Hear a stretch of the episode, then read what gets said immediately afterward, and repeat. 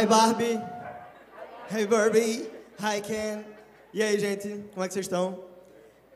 An- Antes de qualquer coisa, eu preciso dizer que podem assistir Barbie.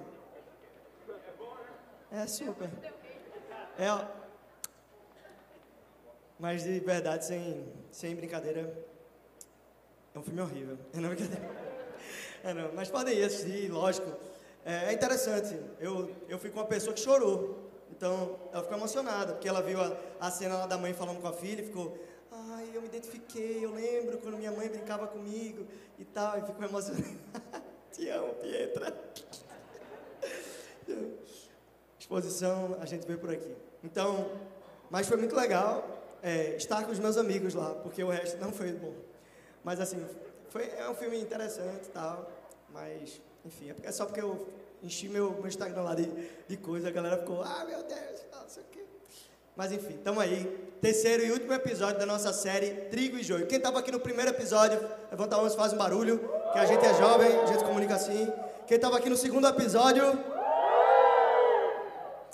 chegamos ao terceiro episódio e hoje a gente vai para a mensagem derradeira, ou seja, para finalizar essa série que eu tenho certeza que impactou o coração de vocês e que vai continuar martelando assim a- na cabeça de vocês daqui para frente esse questionamento. Eu sou trigo, eu sou joio.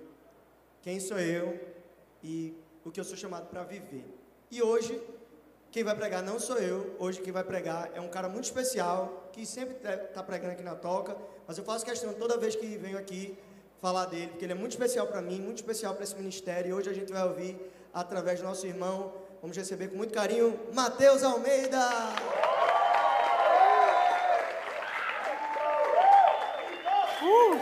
Não é por nada não, mas eu, eu acho, eu tô dizendo eu acho, Matheus, o cara, o segundo cara mais bonito da toca, velho.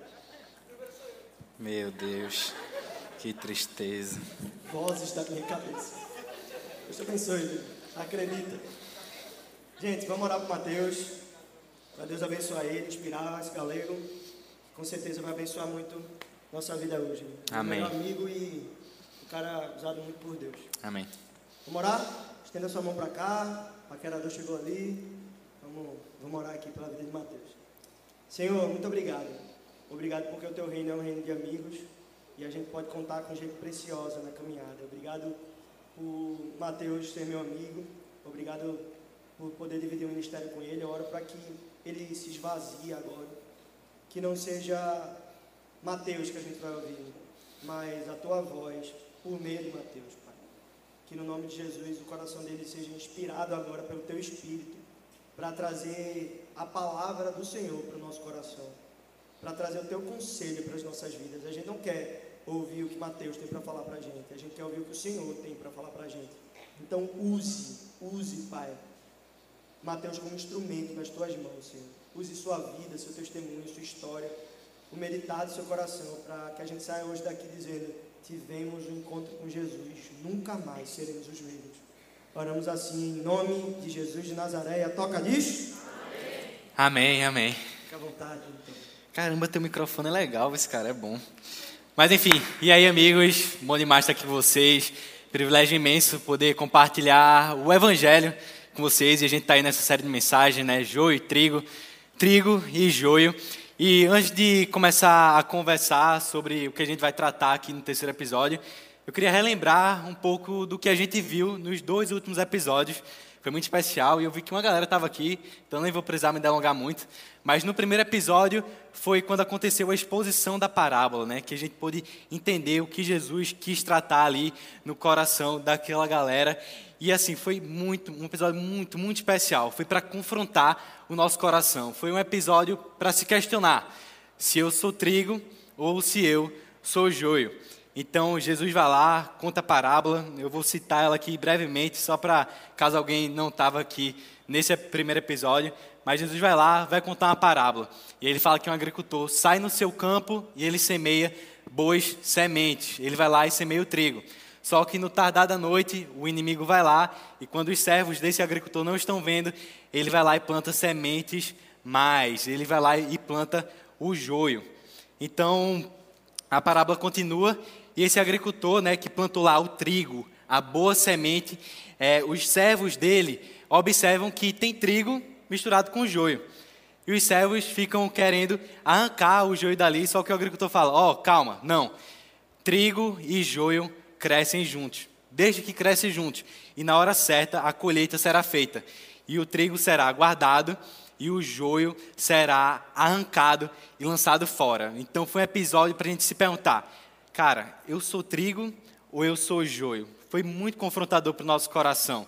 A gente viu que o inferno é um, e a condenação é, é real, não é algo existencial, ilustrativo, não. É real. Então foi para confrontar bastante o nosso coração. No segundo episódio, a gente viu muita questão das disciplinas espirituais. Bruno falou que ele ia tratar de algo básico. E realmente foi algo básico, foi a base. E a base é o mais importante. A base da nossa fé é o mais importante. E ela tem que estar bem firmada senão o castelo, senão a casa, ela desmorona. Então foi um episódio para a gente entender. Cara, primeiro agora me tornei trigo, nasci de novo. E agora, qual o próximo passo? É crescer, amadurecer. E para isso, disciplinas espirituais. Oração, jejum, leitura da palavra, meditação, comunhão com a igreja, comunhão com os irmãos, confissão. E agora a gente caminha para o terceiro episódio. É uma construção. O primeiro nasci de novo, me tornei trigo. O segundo, eu cresço e amadureço. E agora, qual seria o próximo passo? O próximo passo é frutificar. O passo é entender que o evangelho, ele não para em mim. O evangelho, ele precisa se estender na vida das outras pessoas. Ele precisa dar frutos. E a gente tratou um pouco desse fruto do espírito no último episódio. A gente viu lá em Paulo, em Gálatas, no capítulo 5, que o fruto do espírito é amor, bondade, mansidão, domínio próprio, amabilidade, paciência. Tudo isso é o fruto do Espírito. Aquilo que é uma marca verdadeira de que você é trigo e não joio. Só que a, a vida de fé da gente, ela continua. Eu nasci de novo, me tornei trigo, estou crescendo, estou amadurecendo, estou buscando, estou vendo na igreja, estou estudando a palavra. E agora? A gente pode acabar caindo em um grande perigo. E esse perigo é o que eu queria tratar com vocês hoje. A gente, entendendo a nossa caminhada de fé, a gente entende né, e a gente aprende com Jesus, em Mateus, no capítulo 28, a partir do verso 16, que ele nos comissiona. Ele dá uma missão para mim e para você. E a nossa missão é ir e pregar o evangelho a toda criatura, formando discípulos e ensinando esses novos discípulos a obedecer os mandamentos. É uma vocação que Jesus faz. A gente tem uma missão, ir e pregar o evangelho, formar outros discípulos.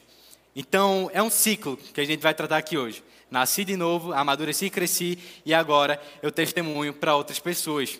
O evangelho não para em mim, ele se estende para todas as pessoas que me cercam. Para os meus pais, para a minha família, para os meus amigos da faculdade, do colégio, do trabalho, o evangelho precisa se estender, se estender.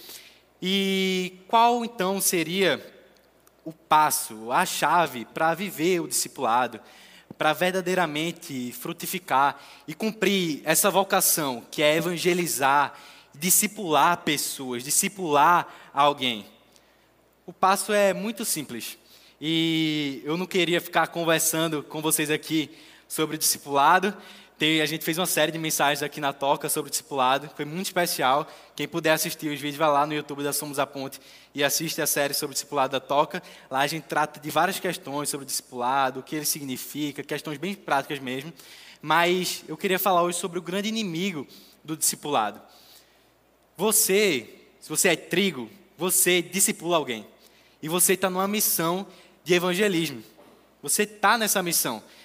Porque o pré-requisito para discipular alguém é ser um discípulo de Jesus. O pré-requisito para evangelizar alguém é ser alcançado pelo evangelho. Senão você é joio e não trigo. Trigo é alguém que nasceu novamente. E só quem tem fruto, né, e essa foi a grande diferença que a gente viu entre o trigo e o joio. Bruno até trouxe um vídeo aqui, foi bem legal. E quando o, trigo ele é prensado, amassado, ele é cheio de semente cheio de fruto. O joio não. Quando eu amasso o joio, é só palha, não tem nada. Então, o pré-requisito para eu discipular, para eu evangelizar, é ser discípulo, é ser alguém que foi evangelizado. Então, isso é algo automático, é da vida cristã. Aqui na Toca, né, atualmente a gente não está com um programa discipulado, mas está todo mundo se discipulando aí. A galera está no GR, está empolgada, estão cuidando do outro. Porque se você é crente, se você é convertido, você vai discipular alguém. Você vai estar nesse processo de evangelizar outra pessoa, de estender a bênção e o amor que um dia te alcançou. Então, eu queria falar hoje com vocês sobre o grande inimigo do discipulado. O grande inimigo que tira a essência desse ciclo: nascer, amadurecer e frutificar. Eu queria falar um pouco com vocês hoje sobre legalismo, o grande inimigo do Evangelho. E para isso eu queria que vocês abrissem a Bíblia de vocês em Mateus, capítulo 19, do versículo 16 ao 30. Mateus, capítulo 19, versículo 16 ao 30. Vai passar aqui no telão, quem não trouxe Bíblia pode acompanhar por aqui. Eu vou ler que o tempo é curto. O homem rico um homem veio a Jesus com a seguinte pergunta: Mestre, que boas ações devo fazer para obter a vida eterna? Por que você me pergunta sobre o que é bom? perguntou Jesus. Há somente um que é bom. Se você deseja entrar na vida eterna, guarde os mandamentos. Quais? perguntou o homem.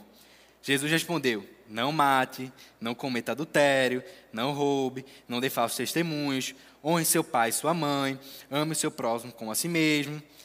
Tenho obedecido a todos esses mandamentos, disse o homem. O que mais eu devo fazer? Jesus respondeu: Se você quer ser perfeito, vá, venda todos os seus bens e dê o dinheiro aos pobres. Então você terá um tesouro no céu. Depois venha e siga-me. Quando o rapaz ouviu isso, foi embora triste, porque tinha muitos bens. Então, Jesus disse a seus discípulos: Eu lhes digo a verdade. É muito difícil um rico entrar no reino dos céus.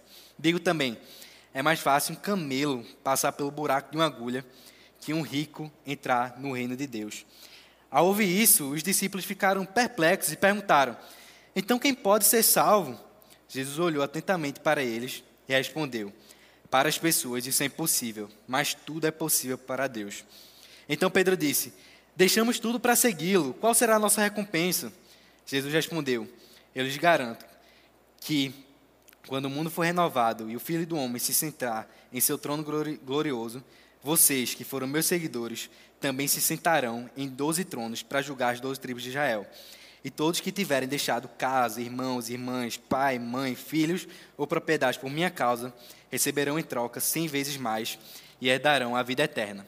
Contudo, muitos primeiros serão os últimos, e muitos últimos serão os primeiros. Texto longo, né? Vamos orar. Pai, amigo, Senhor, obrigado. Obrigado por promover esse encontro.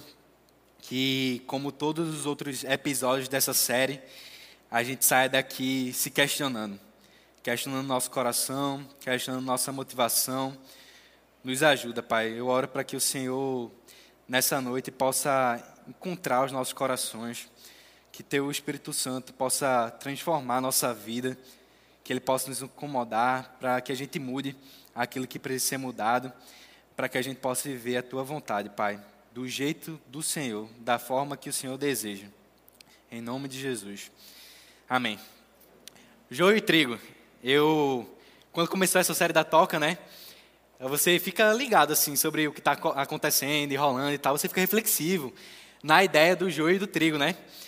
E aí, semana passada, semana passada, essa semana, não lembro agora quando foi, não, foi essa semana, foi essa semana, foi bem, porque foi bem no comecinho, acho que foi na segunda-feira. Eu estava lá na academia e eu estava treinando, né? E aí treinando perna, que é muito chato, não gosto de treinar perna. Mas enfim, não vem ao caso, não sei porque eu falei isso. Mas enfim, e aí eu estava treinando lá e tal, e eu não estou com fone de ouvido, quem quiser me dar um fone de ouvido para gente, eu vou gostar muito. E aí eu sou obrigado a escutar a música da academia, né? E aí estava tocando a música lá, que eu falei assim, caramba, que doideira. E ela fala sobre joio e trigo literalmente. E aí a música é bem malandrão assim e tal, é como é? É por isso que águia só anda com águia. É por isso que óleo não mistura com água. É por isso que alemão não anda comigo. E é por isso que eu separo o joio do trigo. A música fala disso e eu falei: caramba, que doideira. Olha o cara, o MC, falando sobre a Bíblia, né? Que legal. Só que ele está usando esse versículo da maneira bem errada. E eu não esperava que ele, numa música começa, fosse usar esse versículo da maneira correta, né? É igual quem está cobrando que tenha valores bíblicos no filme da Barbie. Não sei se vocês ouviram isso aí, mas, meu irmão, tem até uma Barbie aqui, né? Eu vi uma menina toda de rosa, tem uma cruz rosa ali também, a igreja. É, é, é o marketing do filme da Barbie, né? Enfim. E aí, cara, é, não tem como cobrar algo assim, mas eu fiquei reflexivo porque o que a música fala muitos de nós estamos vivendo e praticando. A gente nasceu de novo, a gente cresceu, amadureceu, chegou a hora de frutificar, de estender a bênção, e aí a gente acaba entrando numa vida legalista. Por descuido e por esquecer da essência, por esquecer do evangelho, a gente acaba se legalista e faz o que essa música falou a gente olha para essa parábola, né? E a gente pode acabar achando que essa parábola trata de da gente se tornar juiz. De chegar e sair julgando. Ó, oh, flaninho, cara, é joio. É joio, eu sei que é joio. Tá aqui na igreja todo sábado, todo domingo tá aqui. Mas eu sei, cara, que é joio. É joio. E aí o cara se dirigia e você fala, tá vendo? É joio. É joio. A gente acaba se tornando legalista como a música, e essa é a leitura errada da parábola. Em momento nenhum, a parábola do joio e do trigo foi nos tornar promotores e julgadores. Em nenhum momento a, a parábola ela trata disso. A parábola é para realmente se questionar, para refletir, para olhar para dentro e falar: caramba, eu sou joio, eu sou trigo. Porque a própria parábola, ela vai falar que o papel de separar o joio do trigo jamais é nosso. O papel de separar o joio do trigo pertence ao Senhor, pertence a Jesus. Só Ele pode fazer essa separação, só Ele sonda o coração, só Ele vai fazer isso, no tempo dele e do jeito dele. E a gente aqui, a gente quer, sonar legalista e fazer a coisa no tempo da gente e julgar quem é joio e quem é trigo. Só que quem faz isso parece que é mais joio. Vou te falar que quem faz isso não tem característica e atributos de trigo, não. Então a gente precisa questionar o nosso coração. Hoje é para refletir assim: caramba, por que eu faço o que eu faço? Hoje é sobre o evangelho, é sobre a essência. Por que eu obedeço? Por que eu obedeço a Deus? Por que eu topei o discipulado? Por que eu topei seguir Jesus? Eu quero questionar você sobre se sua motivação é coerente com a palavra ou se ela não é coerente com a palavra. Porque existe uma obediência, uma obediência que condena. E aí, para isso, eu queria que a gente pudesse refletir algo que Deus mostrou muito no meu coração através da vida de um teólogo. As meninas vão colocar a frase dele aqui. E ele vai falar um pouco sobre isso. O estranho paradoxo presente em todas as páginas dos evangelhos e que podemos verificar a qualquer momento é que o obstáculo para a graça não é a culpa, como o moralismo supõe. Ao contrário, a repreensão da culpa, a autojustificação, a genuína justiça própria e a arrogância é que são os obstáculos. Consequentemente, antes de Jesus, não há duas categorias humanas opostas, os culpados e os justos. Há apenas os culpados. Então, ele pontua, né, e é o grande obstáculo para que a gente viva essa vida de frutificar e transmitir o evangelho para as, pessoas, ele coloca como o grande obstáculo o moralismo. Uma necessidade de autojustificação, de uma forma de achar que a minha obediência me salva. Lá no começo era graça, lá no começo, nossa, é o evangelho. Eu sou abraçado pelo Senhor, eu não mereço. Só que parece que à medida que a gente caminha, a gente vai se tornando legalista impaciente. E a gente vai achando e vai olhando para dentro e a gente começa a se achar talvez bom e digno. Dani Ortlund, esse cara que escreveu Manso e Humilde, e surpreendido por Jesus, ele vai falar algo que me chocou e me impactou muito. Ele fala assim: texto, a obediência minuciosa é, mais frequentemente do que temos consciência, desobediência sutilmente velada. A obediência pode levar, portanto, ao inferno. Mateus, como assim? Eu sempre entendi que uma vida de obediência é, é, me, meio que me justifica, testifica minha salvação, algo nesse sentido. E a verdade é que não, porque você pode obedecer a Deus, obedecer aos mandamentos com a intenção incorreta, com a intenção errada com a intenção toda troncha. Você obedece, você está lá, você está aqui no sábado, você está aqui no domingo, mas a sua intenção está toda troncha. E eu, eu trouxe esse relato da palavra que traz justamente a motivação de algumas pessoas que estavam nessa, nesse questionamento: se sigo o Jesus ou não sigo? Estou seguindo porque eu sigo. E é justamente o texto que acabou de ler. E vamos tratar do texto agora, da palavra. O homem rico. O homem veio a Jesus com a seguinte pergunta: Mestre, que boas ações devo fazer para obter a vida eterna? E a pergunta desse jovem rico, ele já demonstra que a intenção dele está toda errada. Na Bíblia, a Bíblia está cheia de pessoas, de exemplos de pessoas que estão com a intenção de seguir Jesus toda errada antes dessa passagem que a gente acabou de ler, em Mateus, no capítulo 18, Pedro vai perguntar para Jesus, né? Pedro sempre fazendo perguntas, Pedro sempre lá tomando na frente.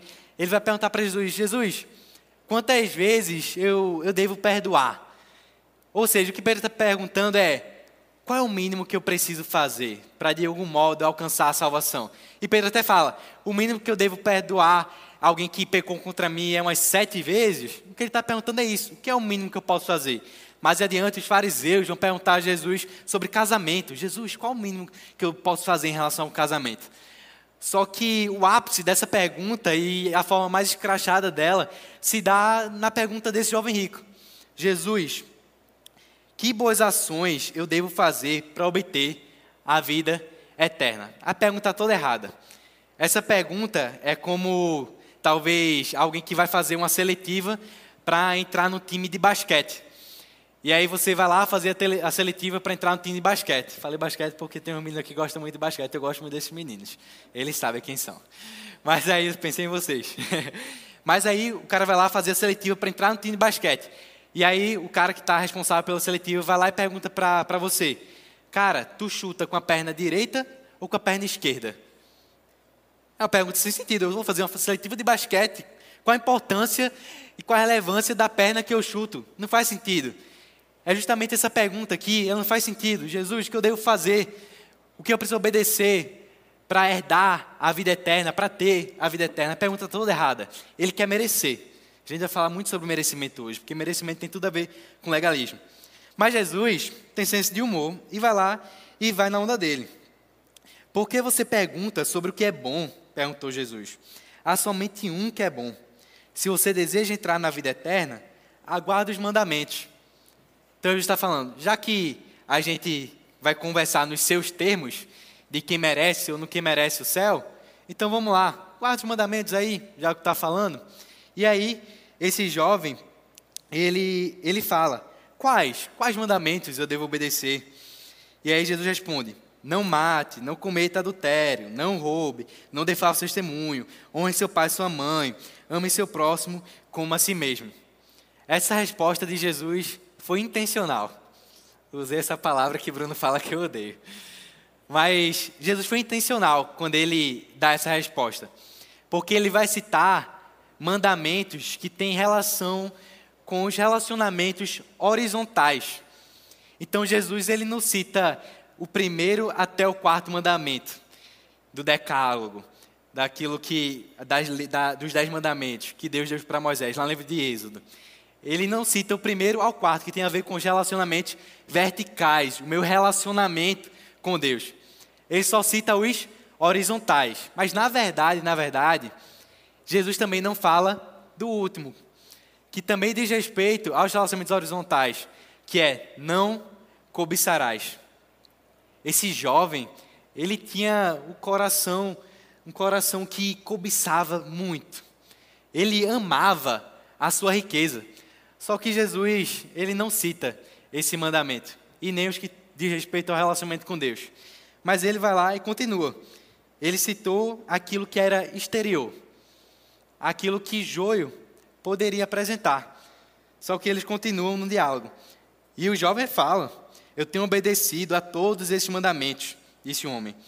O que mais eu devo fazer?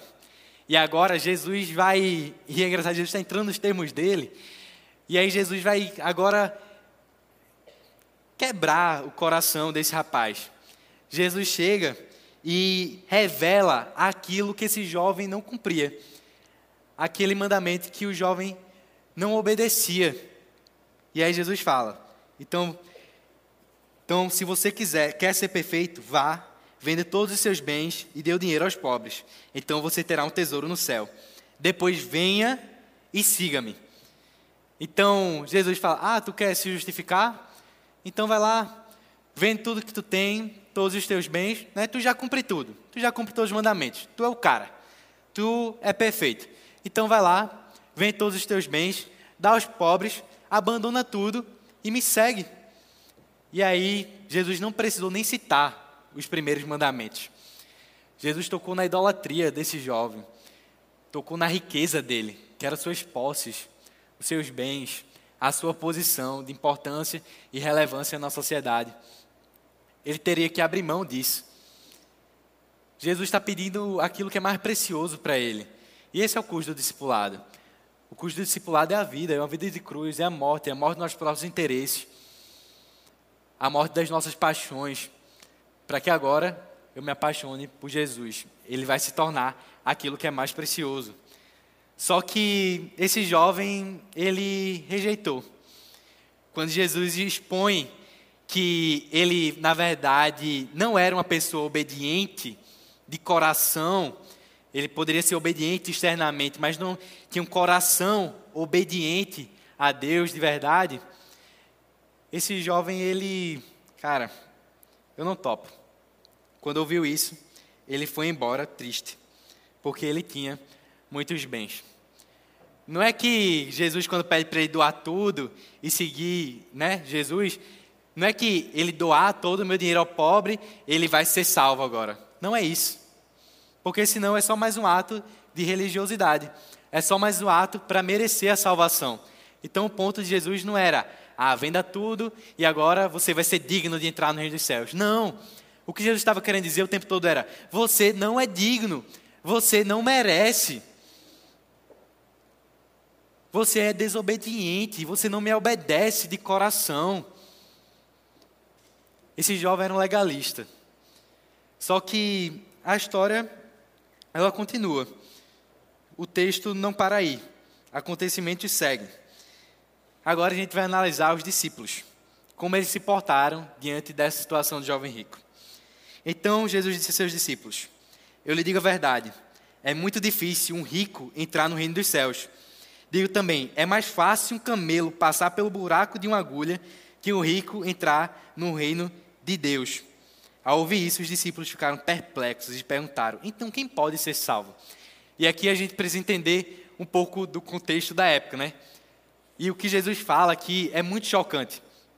Jesus fala assim: cara, mais fácil um camelo passar dentro de uma agulha do que um rico entrar no reino dos céus. Então, quem, quem é rico é de família rica aqui, talvez esteja se coçando um pouquinho, mas a intenção de Jesus ao falar isso aqui, e é por isso que é importante a gente entender o contexto da época, é porque no contexto judaico, ser rico, ter riquezas, ter bens, tinha relação com bênção espiritual. Acho que nem parece com o tempo de hoje, né? Só um pouquinho. Naquela época, você ter muitos bens, ser rico significava que Deus estava te abençoando.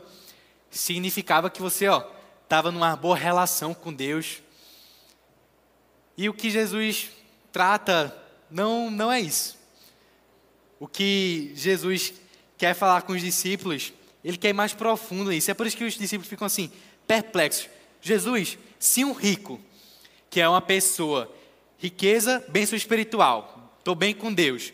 Então, se um rico, que é essa pessoa, repleta de bênçãos espirituais, não entra no reino dos céus, lascou então. Quem é que vai entrar? Quem é que entra? E aí Jesus ele continua falando. Jesus olhou atentamente para eles e respondeu: Para as pessoas isso é impossível, mas tudo é possível para Deus.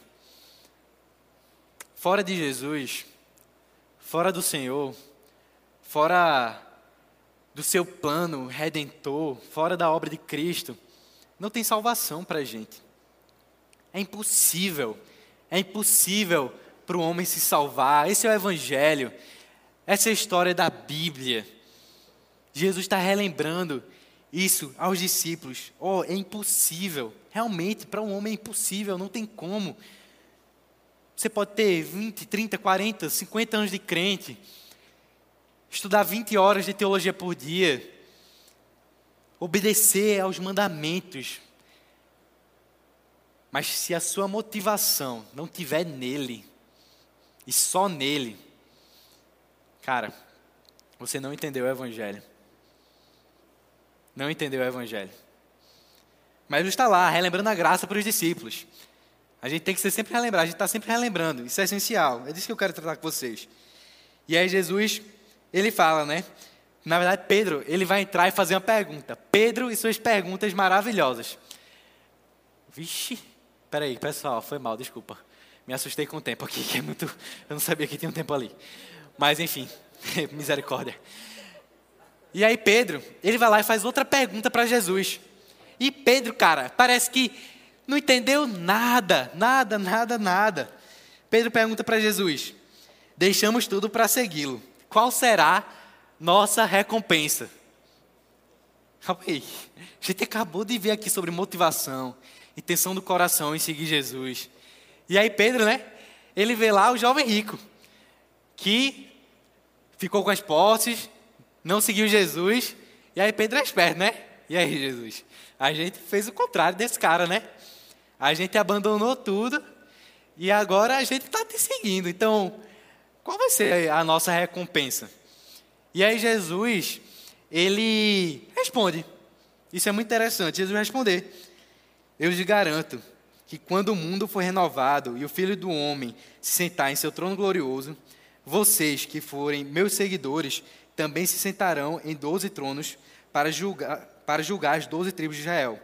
E todos que tiverem deixado casa, irmãos, irmãs, pai, mãe, filhos ou propriedades por minha causa, receberão em troca cem vezes mais e herdarão a vida eterna. Contudo, muitos primeiros serão os últimos, e muitos últimos serão os primeiros.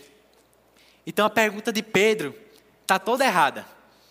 No fim das contas, Pedro está fazendo a mesma coisa que aquele jovem rico fez. O interesse de Pedro não estava em Jesus. O interesse do jovem não estava em Jesus. O interesse do jovem rico estava no céu, em alcançar o céu, e o interesse de Pedro estava na recompensa, Aqui, Pedro ainda não tinha tido uma virada de chave. Por mais que Pedro já fosse discípulo dele há algum tempo, aqui a gente já está encaminhando para o final do ministério de Jesus. Pedro estava lá, dia a dia com ele, mas não tinha entendido nada ainda. Ele pergunta: qual é a minha recompensa? Mas Jesus vai lá e ele responde na moral. Jesus fala: tem uma recompensa, sim. E eu creio muito, assim, que Jesus aqui, ele, ele dá essa resposta já vendo Pedro não como ele está naquele momento, mas quem Pedro é, quem Jesus chamou Pedro para ser. Ele já estava vendo Pedro no futuro. E aqui eu queria falar sobre isso, sobre a resposta de Jesus, porque diz muito respeito a como a gente vai tratar as pessoas no discipulado, como a gente vai tratar as pessoas na vida cristã. Lá no, na pandemia, cara, quem estava aqui na pandemia na toca? Na pandemia. Caramba, pouquíssimas pessoas, meu Deus. Caramba, Jesus. Mas lá na pandemia, eu estava lembrando que a gente produziu muito, muito conteúdo bom. Muito conteúdo bom. E um dos conteúdos foi com Rafael Pijama. Acho que talvez muitos de vocês não, não vai conhecer ele, mas ele teve uma live, e a live era apagando o passado, apagando meu passado, algo nesse sentido. Não, meu passado me condena. Foi isso, foi? Meu passado me condena, era uma pergunta.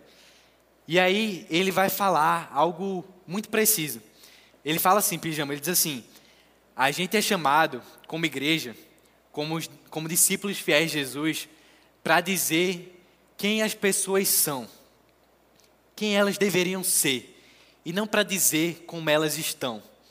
Isso me impactou muito. Então, colega seu pecou agora, caiu, falhou, sabe o que você tem que dizer para ele? Cara, você é um filho amado, chamado a fazer parte da família de Deus. Você é perdoado, você é um filho. Esse é o nosso chamado. Aí ter chamado não para dizer como as pessoas estão aqui no momento, não. A gente chamado para dizer quem as pessoas são, afirmar a verdade de Deus na vida dessas pessoas, escolhidas, amadas, perdoadas, queridas pelo Senhor. Não uma visão legalista que vai, olha, eita, de novo, cara. Acho que tu é joio. Acho que tu não é trigo, não. Tu é joio. Então eu creio que Jesus ele está tratando muito dessa questão, de dizer quem ele chamou Pedro para ser. E Jesus continua. Ele fala: Contudo, muitos serão os últimos, muitos primeiros serão os últimos, e muitos últimos serão os primeiros. É verdade. Existe uma recompensa. Só que aí Jesus ele contou uma outra história. Eu não vou ler aqui, senão vai ficar muito longo. Mas ele vai contar a história de um proprietário de um vinhedo.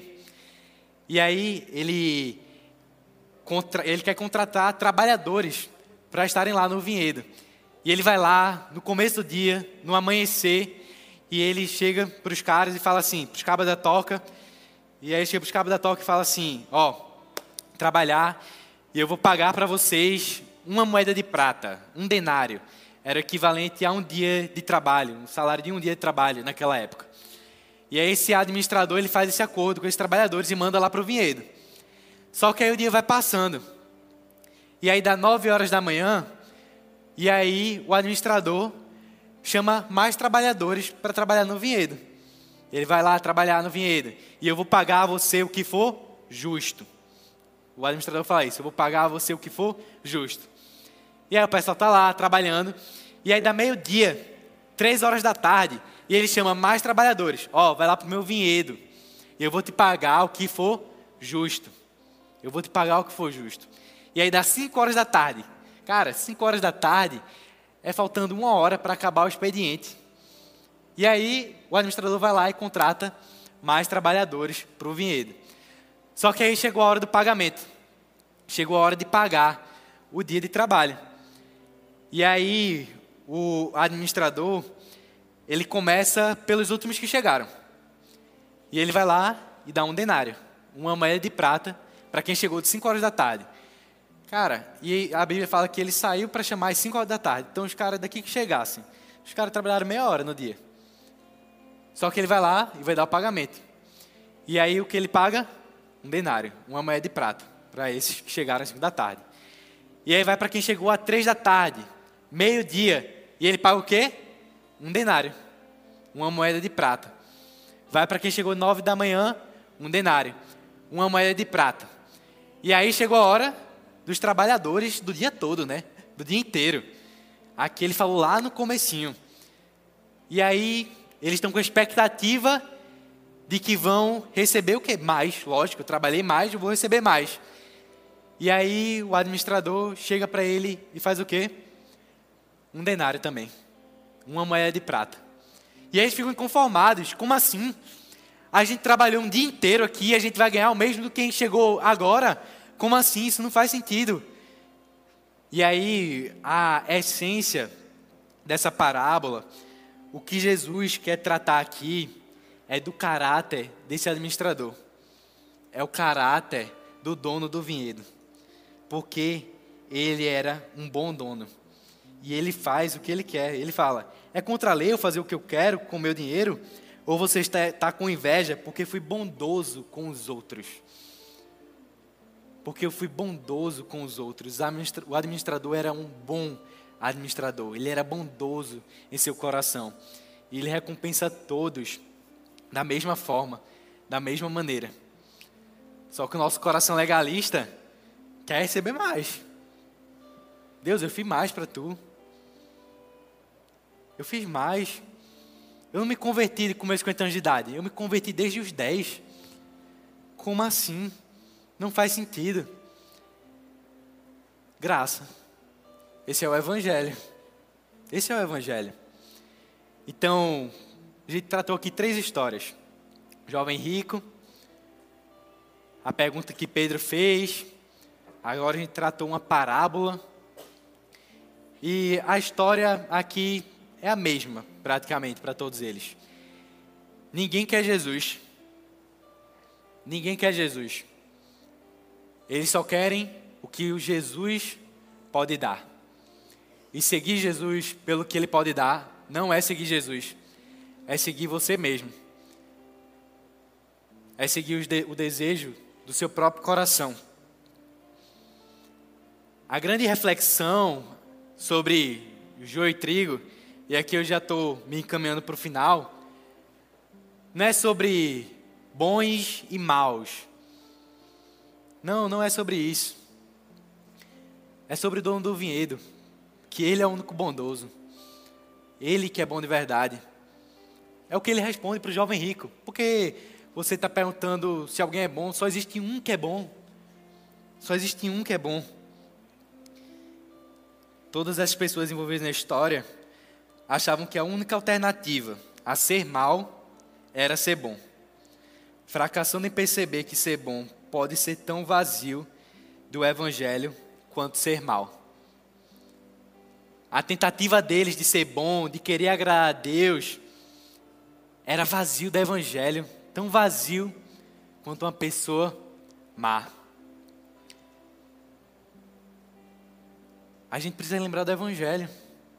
Esse é o Evangelho, essa é a graça. Primeiro episódio, eu nasci de novo, trigo. Segundo episódio, crescer, amadurecer.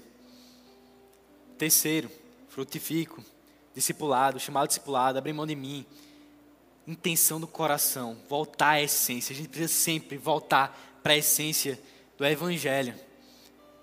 A vida cristã não é uma vida cheia de novidades, não.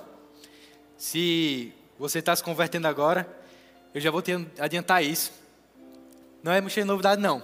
Vai ser esse ciclo para sempre. Morrer para si, nascer de novo, todos os dias. Nascer de novo nunca para. É um ciclo contínuo. Eu preciso constantemente estar nascendo de novo. Eu preciso constantemente estar amadurecendo, crescendo. Eu sou um discípulo, então eu vou estar constantemente discipulando, evangelizando. Eu preciso relembrar do Evangelho, porque foi ele que me trouxe até aqui. Não foi sua tentativa de obediência.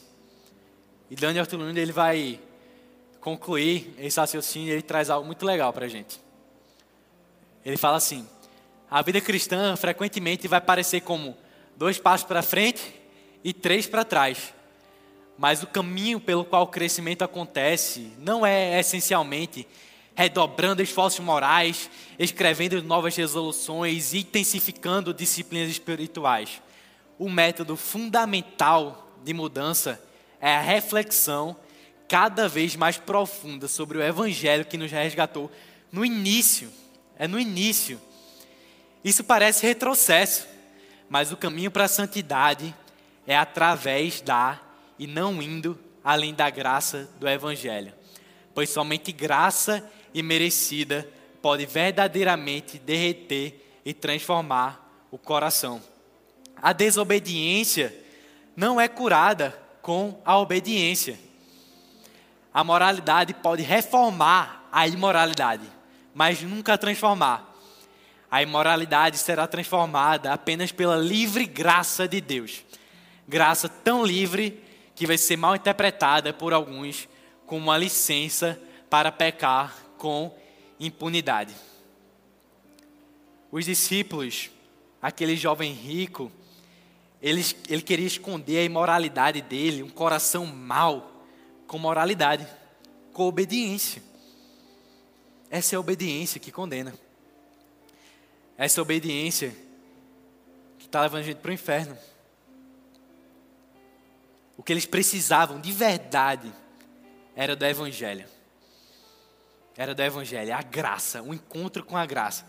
E Dani fala, né, uma graça tão livre, sem prendimentos com legalismo, que é tão livre, é tão maravilhosa, que algumas pessoas entendem ela e usam para pecar. Isso é um entendimento errado da graça. Quem vive isso não entendeu nada. Mas a graça, ela nos cobre. O caminho para a gente viver o discipulado, viver a vida cristã, é relembrar o Evangelho. É emergir numa reflexão mais profunda no Evangelho. Porque a essência foi essa. Isso foi o que nos trouxe até aqui. A graça. Um bom administrador. Ficar de pé?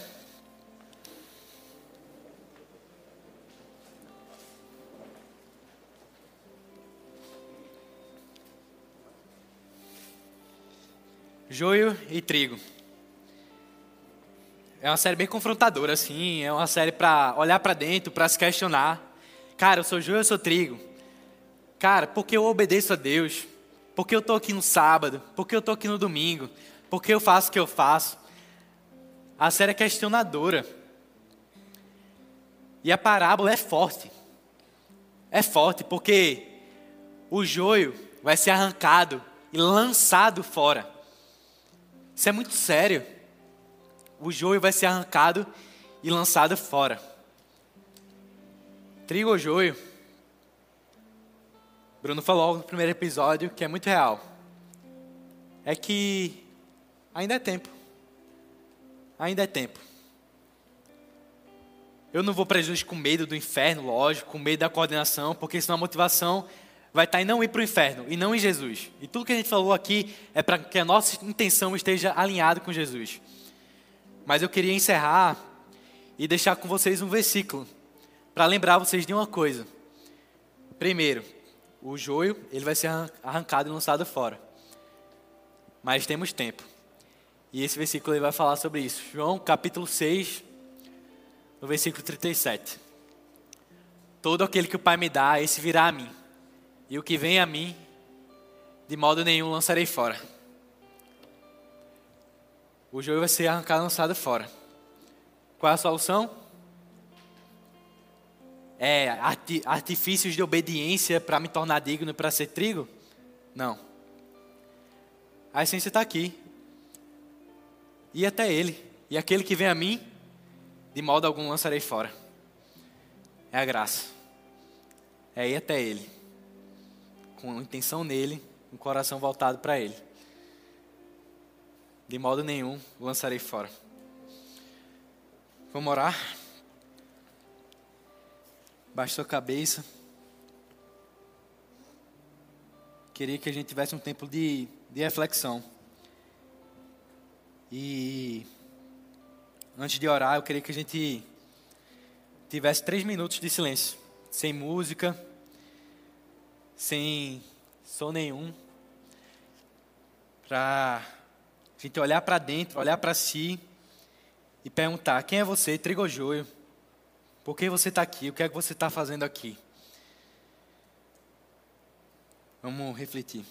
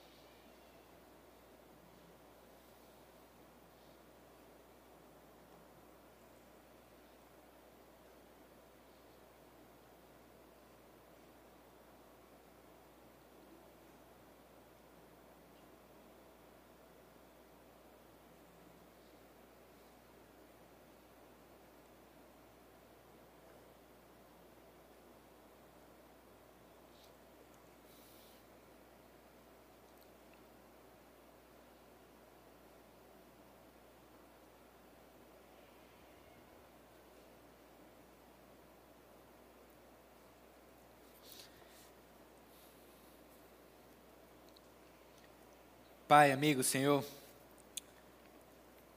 Obrigado, obrigado pela tua palavra. Obrigado pelo seu caráter, obrigado por quem o Senhor é. Obrigado porque o Senhor é bom. Porque o Senhor é o bom pastor. Porque o Senhor é o bom administrador. Obrigado, Pai, pela graça, obrigado pelo Evangelho, cujo sentido, cujo significado muda a nossa história, transforma a nossa vida, nos enche de vida, Pai. Tanta vida que é compartilhada nas relações, em todos os ambientes. Obrigado, Pai, pela tua graça, que a gente possa sempre relembrar dela. Que nesse ciclo que é a vida cristã, que nesse dois passos para frente e três passos para trás, a gente possa sempre dar três pa passos atrás para os teus braços, para o Senhor, que certamente de modo algum nos lançará fora. Não importa o que tenhamos feito, não importa, Pai. Porque a graça nos cobre. Existe vida nova para cada um aqui, Pai. Esse é o Evangelho. Obrigado por essa mensagem que transforma a nossa história hoje e para todo sempre, Pai. Nós abraçamos a missão de compartilharmos a tua boa nova. É nossa missão, é a vocação. Essa vai ser a mensagem da nossa vida para sempre. Não importa em que momento de vida a gente esteja passando. Essa é a nossa mensagem. Graça. O Evangelho. Não merecemos, nunca vamos merecer. É o Senhor e pelo Senhor. Somente por Ti, Pai. Sonda os nossos corações. Porque é quando o Senhor nos sonda que nós nos conhecemos. Que temos um encontro contigo. Obrigado, Pai, por essa noite. Em nome de Jesus. Amém.